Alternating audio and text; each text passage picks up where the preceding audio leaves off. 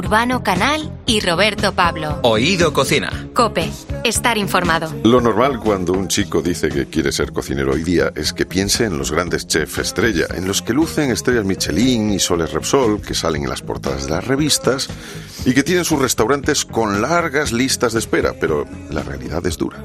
Solo unos pocos llegan a esos niveles y el camino es largo y lleno de sacrificios, como vamos a ver. Me recordaba la de Fa, la profesora de fama. ¿sabes? Sí, el camino. Aquí es donde vais a empezar a sudar. Sí. Bueno, en cualquier caso, eh, si quieres cocinar como un auténtico estrella Michelin, hoy te traemos una buena noticia. Hoy vamos a compartir contigo el talento de uno de esos chefs eh, que cae bien a todo el mundo y que acaba de poner en un libro sus secretos. 150 recetas para hacer en casa y que te harán quedar bien con familiares y amigos y menudos 150 recetas para hacer en casa. Urbano. Oye, estupendas. Carlos Maldonado, bienvenido. ¿Qué ¿Cómo tal? Muchas gracias. Un placer Muy estar aquí con, con vosotros, de verdad. Ah, Eres autor de 150 recetas para hacer en casa, se llama así, y chef del restaurante Raíces en Talavera de la Reina, que cuenta con un sol Repsol y una estrella Michelin. Bienvenido. Exacto. Muchas Es- gracias. Y ya digo, estáis invitadísimos a que probéis lo que se hace tras, tras Raíces, que es el restaurante de Talavera. Y Cuidado que tú estás cerca, te digo porque algunas veces nos Por invitan favor. Desde Barcelona, desde tal, y nos cuesta más porque nos tenemos que mover, pero de la vera Nada, nada, hacemos, estáis ¿eh? invitadísimos a ir y pagar. Que Urbano lo que tiene comáis. estáis invitados a ir, luego ya, luego ya. Pero eso está muy bien. Eso es- mira, mi hermano tiene un restaurante y siempre dice, yo cobro. Dice, luego otra cosa es que te invite al chupito. Claro, Vale, claro, pero yo claro. cobro. Que es Eso como todo, es como todo. Que, que nuestro trabajo cuesta. Bueno, pues lo primero que hay que decir es que este libro hay que comprárselo, ¿eh? no solo porque es una maravilla de recetas y fotos, sino porque todo lo que se recaude va a la Fundación Raíces, que nace en Sí. 2022 con una intención de ayudar a quienes ayuda y cómo. A ver. Sí, Fundación Raíces de Carlos Maldonado. Eso también hay que Carlos reseñarlo porque de- tenemos eh, otra fundación que se llama también Raíces, que se dedica más o menos a, bueno, eh, su objetivo social es más o menos el mismo que el nuestro y está haciendo una labor fantástica. Y sí que está habiendo ciertas confusiones con los términos, ¿no? Lógicamente, Fundación Raíces y, y Raíces de Carlos Maldonado, fíjate. Y, y bueno, pues me gustaría más llamarlo eh, Semillas, que es el proyecto el cual se, ha, se ha embarcado este, este libro y todas estas recetas. El Semillas. restaurante Semillas, que es un restaurante Exacto. muy especial, donde haces Exacto. una labor, pues creemos que fantástica, porque es eso es... el- Sí, eh, es que- fantástica. Que, que es un poco eh, la expresión de lo que es Carlos Maldonado, ¿no? Y lo, lo que le gusta hacer y cómo le gusta que la, la oportunidad que él ha tenido en la vida se refleje en otros. ¿no? Exacto, ¿Sería sin ninguna No, duda. explícalo tú. que- Es, es exactamente, es exactamente eso y por eso lo llamamos semillas. Semillas son todas esas personas las cuales han estado tapadas, eh, han estado marginadas, han estado eh, tapadas bajo, bajo un manto de, de olvido, por decirlo de alguna forma. Que lo único que necesitan es apoyo, es cariño, es eh, confianza, necesitan un yo confío en ti, una mirada, un, un apoyo, un abrazo. Y, y si eso lo riegas continuamente, saldrán adelante y se convertirán en, echarán raíces y se convertirán en, en grandes. Por eso yo pongo mi, mi ejemplo. Yo he sido una de esas semillas, las cuales eh, se, le, se le negaba en ocasiones la, la entrada a sitios, se le, bueno, se le han puesto un millón de trabas en el camino. Tampoco es que fuese un gran referente, a ver si me entiendes. Que si se le cierran las puertas es por algo, es por algo, ¿eh? Que tampoco vamos a, a ir de, de saltitos, La- eh, pero... precisamente en la, en introducción del libro cuentas un poco no cómo fue tu eh, que tu infancia pues eh, fue maravillosa pues como la, suele ser la de todo el mundo una etapa de tal y hay un momento a los 14 años donde tú pues encuentras un recoveco en el camino Sí. por el que te metes y te, te vas hacia unos zonas más Eh, oscuras Zonas más oscuras, ¿no? Sí. Eres adolescente, te crees que, ¿De que qué te puedes eres? comer el mundo. ¿De qué barrio eres? Yo soy de Talavera. De Talavera. No vamos a profundizar. Pero bueno, mis padres son, son fantásticos, unos peleones, unos luchadores, gente que, que ha peleado toda su vida de una forma muy legal y muy elegante.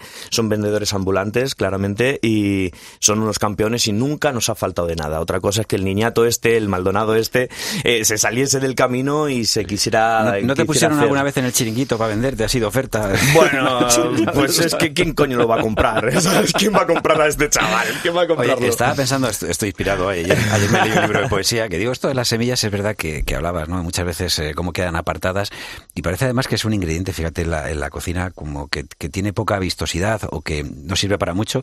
Sin embargo, estaba pensando muchas veces lo que adorna y lo que hace que crezca, pues desde un pan a cualquier otro producto en el que le pongas unas, pe- unas poquitas semillas encima, Sí, ¿no? Y luego, Ya no.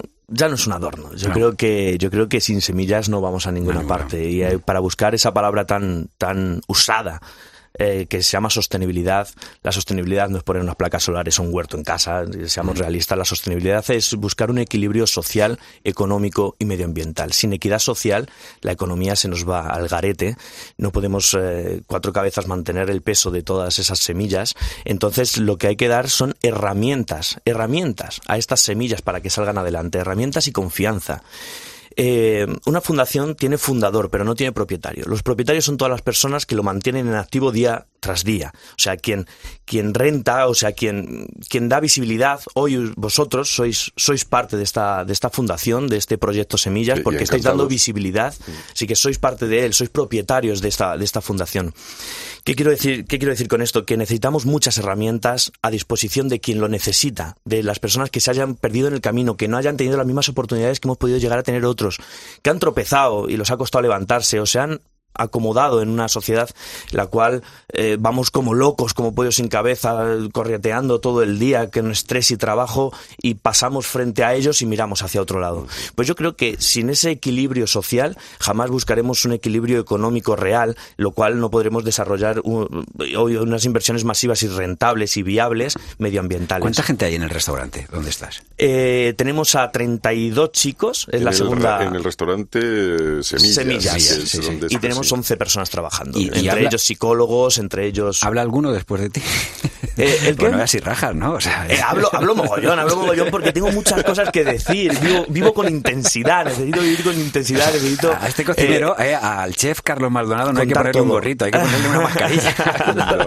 lo, que hay que ponerle, lo que hay que ponerle es el micrófono, el micrófono porque sí, lo que sí, dice está lleno de verdad. Y de, cuéntanos cómo es el restaurante Semillas, cómo, cómo es el ambiente allí, cómo, qué encontramos cuando es, entramos. Es una jungla.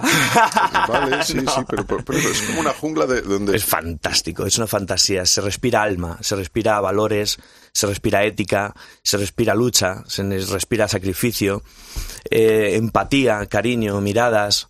Eh, ahí se quitan todas las etiquetas, da igual de dónde vengas, vengas de la calle, de, de, hayas dedicado a la prostitución, a la drogadicción, seas, hayas caído en redes de lo que sea, violencia, eh, bueno, cualquier tipo de problemática se te etiqueta, se te perdona, se te quita la etiqueta y se te llama cocinero o camarero. Qué bueno. Y hoy vas a, vas a atender a las personas que vengan a comer y que vas son a dar los clientes. que son los dueños de la fundación, Oh, bueno, los los, clientes. clientes, Vale. que son los que mantienen la estructura económica de esta, de esta fundación. Oye, has tenido un momento de gran éxito, eh, fue ganar Masterchef, eh, que para ti me imagino que supuso, pues, eh, me imagino que a nivel personal, oye, lle- llevarte ese premio eh, te hace crecer, ¿no? O sea, Satisfactorio. de- de- eso, o sea, pero a mí, yo creo que ahora mismo los, los oyentes de Oído Cocina lo que estarán diciendo es, vale, Carlos Maldonado, 150 recetas para hacer en casa.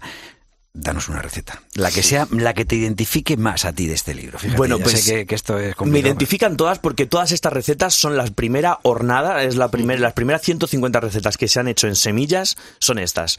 Están plasmadas por los chicos y chicas que han estado, eh, bueno, que han estado trabajando día tras día tras estas, tras estas cocinas y son ellos los que han plasmado estas recetas. Ahí está el chavalito que es Carlos Maldonado como dando la cara, Sí, pero sí. son estos chicos las que las han sacado adelante. Me encantan, has dicho antes la de los callos, me encantan los callos, pero me Claro. encanta un solomillito que tenemos por ahí con mostaza y miel, algo muy sencillito, Y pero que resulta... Jope, que si resulta, por favor. ¿Qué puede fallar? ¿Cómo ¿Qué- se hace? A ¿Qué ver, puede no, te- fallar? No te lo digo, o sea, te lo digo, o sea, un solomillo, por ejemplo, porque la carne en nuestro país no siempre se cocina bien. Hay veces que viene ya revenía, ¿no? Porque la, Sí. han hecho mucho, porque el fuego, la sartén no era adecuada, que estas cosas eh, siempre decimos que es muy importante. Entonces, para hacer un, un solomillo bien, ¿cómo hay que hacerlo? Terreno pantanoso nos metemos. Ya, nos ya. metemos en un lío Ya, ahora mismo. Bueno, pues esto es como la de con cebolla o sin cebolla, la Eh, tortilla francesa. claro, claro, siempre con cebolla. Eh, bueno,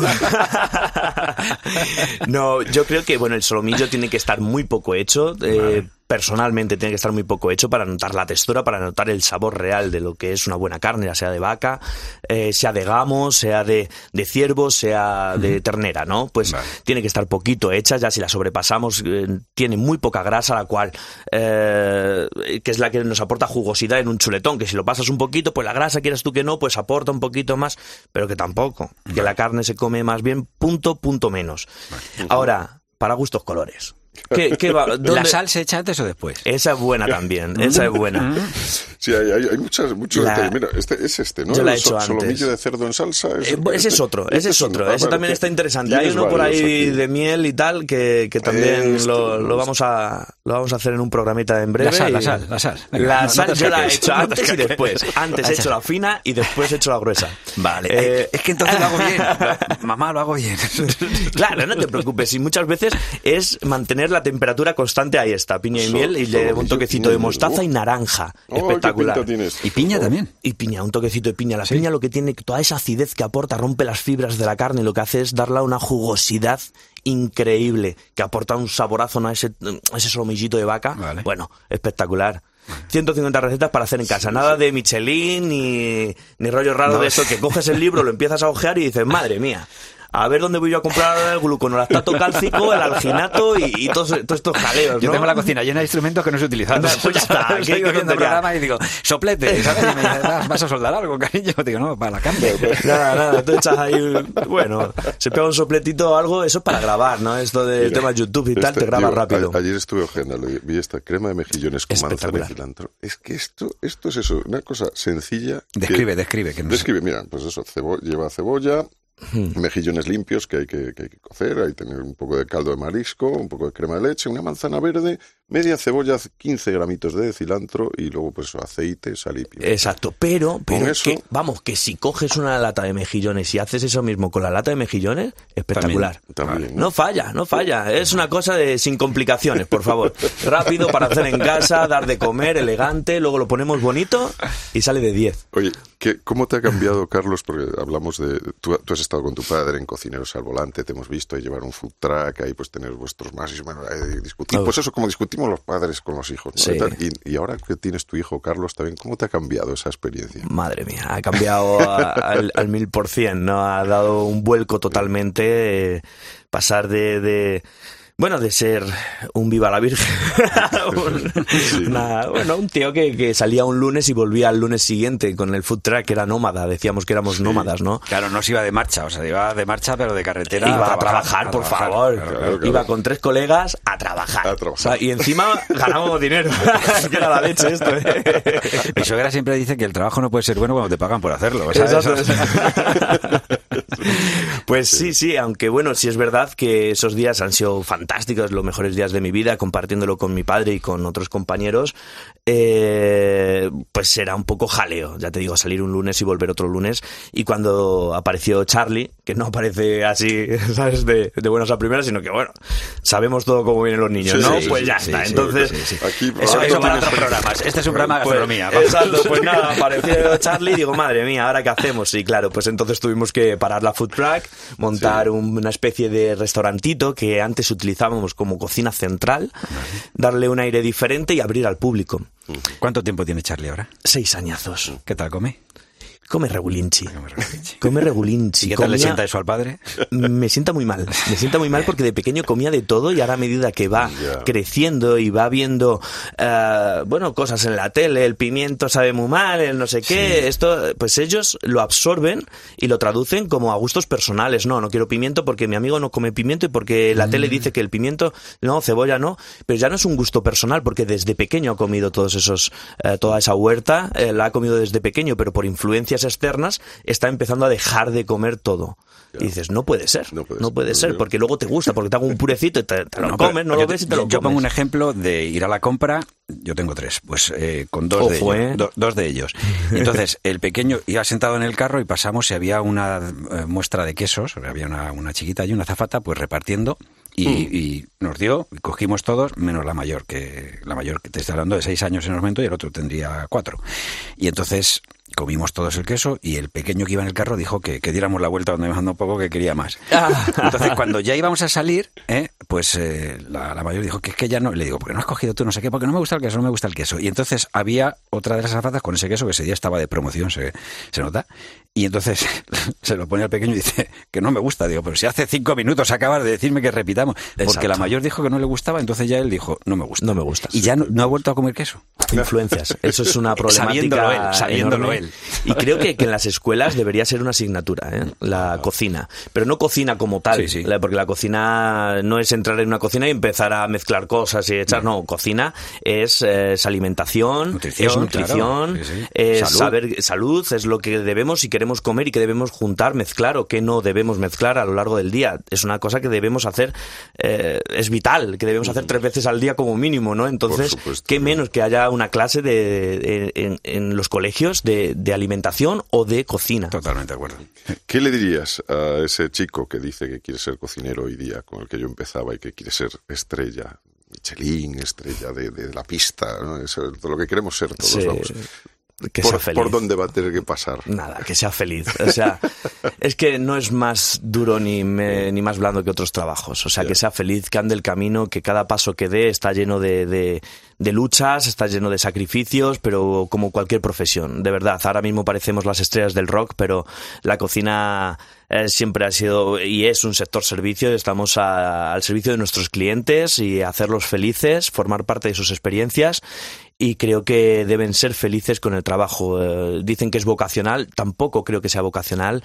Es algo, es la mejor profesión del mundo. Formamos parte de todas las experiencias de nuestros clientes, ya sean comuniones, sean bodas, de los buenos momentos de nuestros clientes y nosotros somos parte de ello. O sea, cerramos el círculo de bienestar cuando van a tu casa a celebrar un evento, a celebrar algo.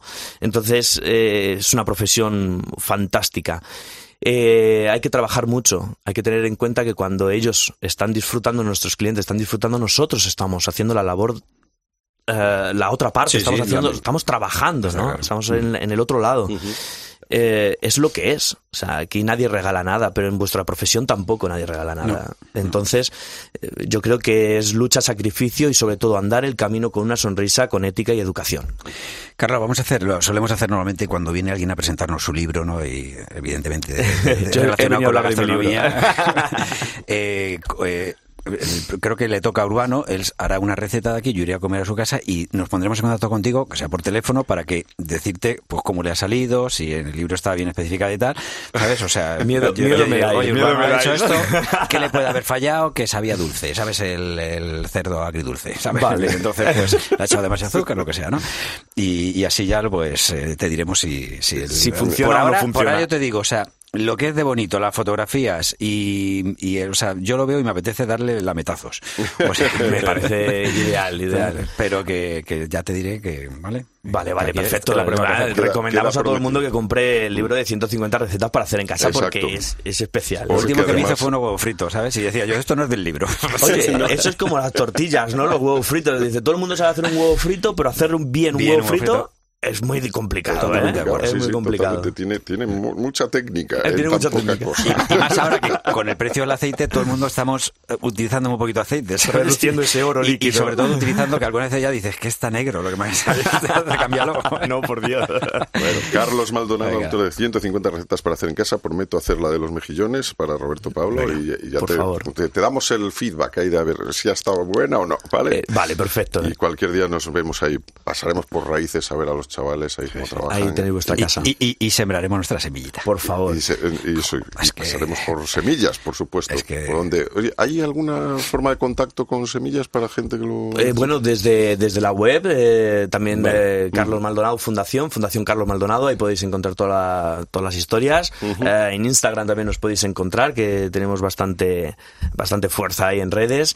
Y tenemos un evento muy, muy chulo, muy bonito este, este domingo. Vienen 10 chefs con estrella Michelin, en total 11 estrellas se juntan en, en semillas para dar formación a los chicos y luego pues servir eh, los menús de 11 estrellas eh, a todos nuestros a todos nuestros clientes o sea se está volcando eh, parte de- del sector con nuestro proyecto Qué bonito. y espero que próximamente haya muchas semillas repartidas por toda España Claro que sí. Carlos Maldonado, un abrazo y muchísimas gracias. muchísimas gracias a vosotros joder un placer Urbano Canal y Roberto Pablo. Oído Cocina. Cope, estar informado.